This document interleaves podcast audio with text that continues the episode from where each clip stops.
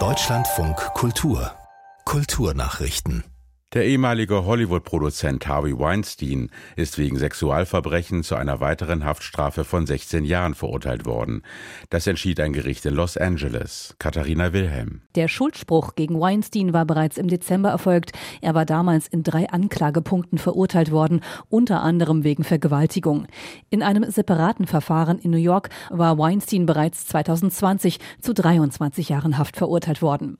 In dem Verfahren in Kalifornien ging es um Vorwürfe von vier Frauen. Sie hatten Weinstein beschuldigt, sie in einem Zeitraum zwischen 2004 bis 2013 sexuell missbraucht zu haben. Viele Übergriffe sollen in einem Hotel in Beverly Hills stattgefunden haben. Die Stiftung Preußischer Kulturbesitz erinnert gemeinsam mit den bayerischen Staatsgemäldesammlungen sowie den Rundfunkanstalten RBB und BR an die Opfer von nationalsozialistischem Kunstraub.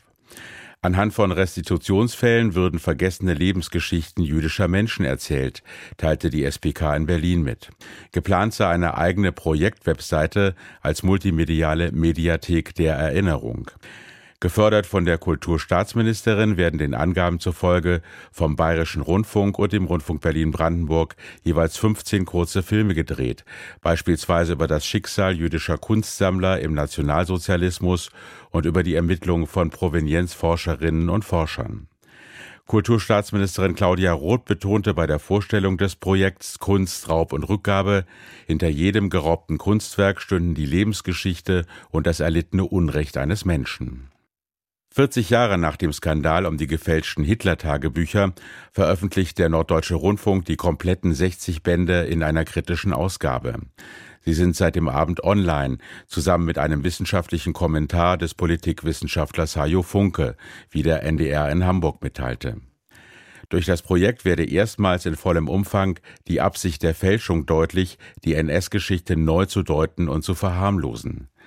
Angefertigt hatte die Bücher der Kunstfälscher Konrad Kujau, der laut NDR-Recherchen tiefer in ein neonazistisches Umfeld verstrickt gewesen sein soll, als dies bislang bekannt war. Das Magazin Stern hatte im April 1983 die angeblichen Tagebücher Adolf Hitlers als vermeintliche Sensation veröffentlicht. Wenige Tage später stellten sie sich als Fälschung heraus.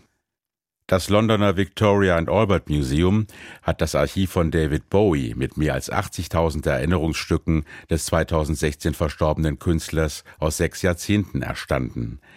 Sie sollen von 2025 an in einem neuen Bowie-Zentrum für die Öffentlichkeit zugänglich sein.